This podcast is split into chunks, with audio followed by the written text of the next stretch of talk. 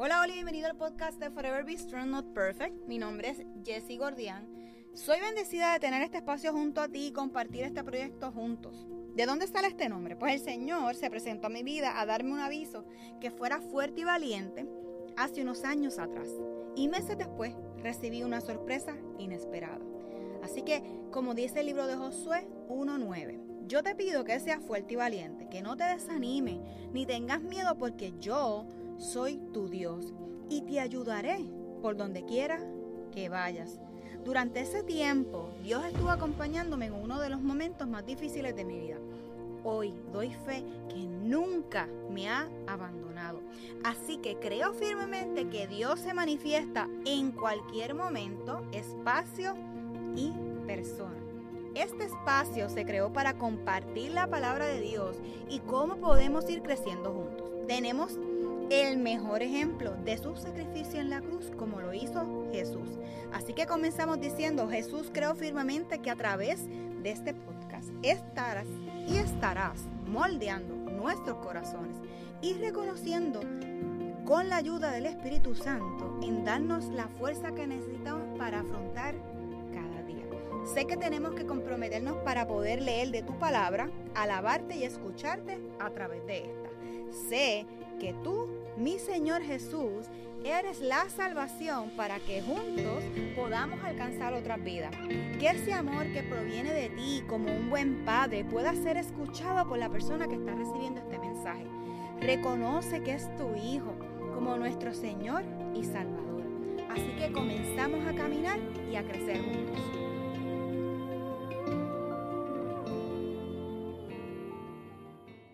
Espero que te encuentres súper bien al escuchar este episodio, nuestro tercer episodio del 2020. Hace, ¿verdad? Para el cierre de diciembre, me faltaba un librito por leer que me regalaron de el señor y amigo más Lucado. Así que ustedes saben que pues jangueamos de vez en cuando, las ganas mías. Y el libro es Ansiosos por Nada. Menos preocupación, más paz. Así se titula el libro. Y el tema que voy a estar discutiendo hoy es de un capítulo que él nos está eh, de la, presentando, donde el tema es piensa en lo que piensas. Y realmente cuando escucho esto y lo pienso realmente, digo, piensa en lo que piensas. O sea que vayamos más profundo a nuestros pensamientos, a nuestras situaciones. Llámalo problema, llámalo, ¿verdad? estas cosas que vienen a molestarnos y la forma que nosotros podemos ver. Y en Filipenses 4:6 nos dice, no se inquieten por nada, ¿verdad? Que hagamos oración, ruego, que presentemos su petición a Dios, que seamos agradecidos siempre, en todo momento. Y no importa las circunstancias en las que te encuentres. Así que nos dice que todo lo honesto y qué es lo bueno en ese momento. De esa situación, ¿qué es lo bueno? tener una familia junto a mí, aunque sus quejas me molesten, me irriten, me, drenen, ¿verdad? Todas esas cosas.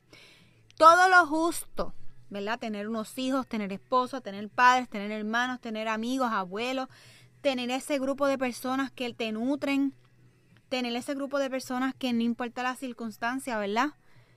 Eh, sean eh, que te llenen y te empujen a ir más allá todo lo puro, que es el compartir, el poder estar con, crear comunidad, eh, llevar la palabra a otras personas, todo lo amable, que es recibir un abrazo, besos, y ese abrazo, ¿verdad? De oso, como yo le llevo diciendo por años a, mi esposo, que a veces uno necesita esos abrazos bien súper mega apretados, donde podamos, ¿verdad? Sentirnos vivos.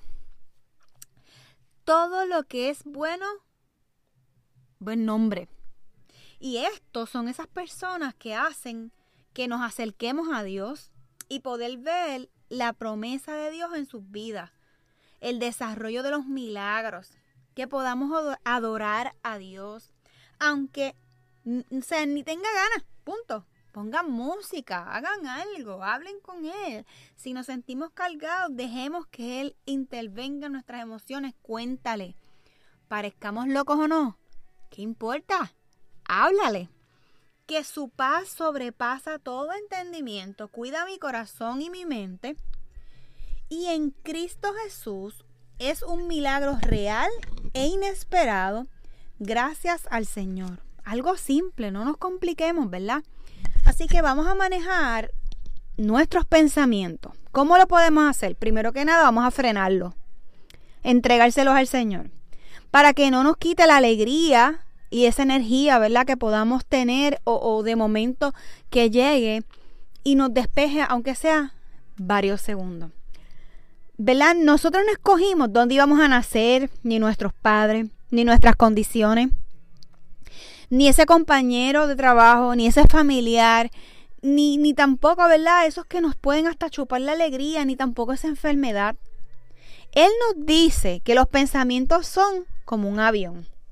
Y aquí nos explica que dice, puede ser el controlador aéreo de, tus, de tu aeropuerto mental. Ocupa la torre de control y puedes dirigir el tráfico mental de tu mundo. Así que él nos está diciendo, ¿verdad?, que los pensamientos sobrevuelan, vienen y van. Si aterrizan es porque le damos permiso. Si se va, diste instrucciones de que se fuera. Así que nosotros podemos escoger el patrón de pensamiento. Y en Proverbios 4:23 nos dice que cuidemos nuestra mente. Los pensamientos tienen consecuencias. Así que, ¿quieres garantizar la misma miseria de la mañana? ¿Quieres revolcarte en un pozo de fango? ¿Quieres tenerte autocompasión o culpa? ¿Quieres tener ansiedad? Él nos dice que la cura a esto pueden ser pensamientos saludables.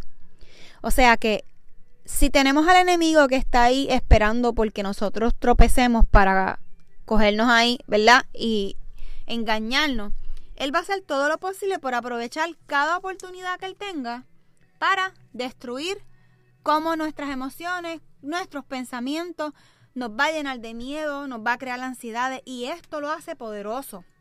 Pero lo hace poderoso porque nosotros dejamos que lo haga. Así que en Juan 10, 10 nos dice, nos dice que viene a robar, a matar y a destruir. Él nos lleva a un lugar sin sal y te dejará ahí donde nos convencen y se burla de nosotros. ¿Cómo podemos combatir, verdad? Y cómo puedo eh, eh, eh, meterle mano al asunto de los pensamientos ansiosos y negativos. Satanás dice que él ama el engaño. O sea, él es una persona que se disfruta poder coger a uno de bobo. No es el amo de nuestra mente. Así que decláralo y dilo. No eres el amo de nuestra mente. Tú tienes el poder. Tenemos un poder y no nos puede vencer. Tenemos a Dios de nuestro lado.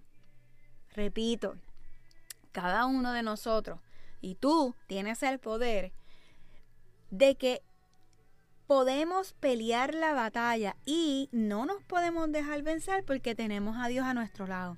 En Filipenses 4:8 nos dice, todo lo verdadero, respetable, justo, puro, amable, digno de admiración. Así que no, te vayas, no te vayas que todavía hemos terminado.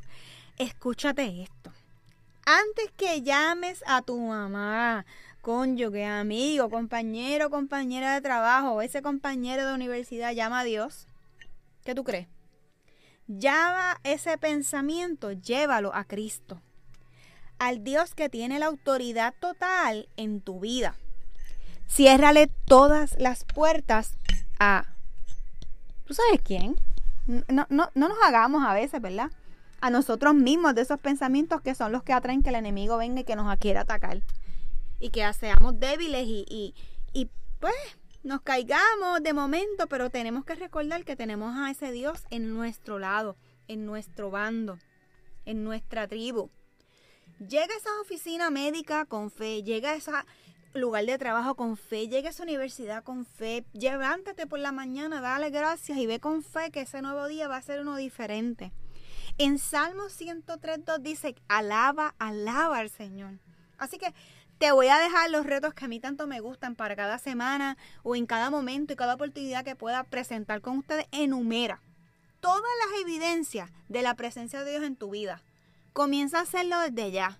Estamos en enero 2022 yo quiero que tú enumeres esa evidencia de Dios, de la presencia, de su amor en tu vida y en la de los demás.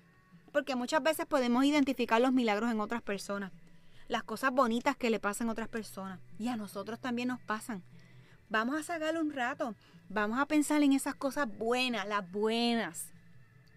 Así que vamos a dejar que Dios nos llene de fortaleza dentro de cualquier dolor. Él nos ayuda y cuida de nosotros, de nuestros pensamientos y nos vamos a aferrar a Él. Así que con esto los voy a dejar en el día de hoy.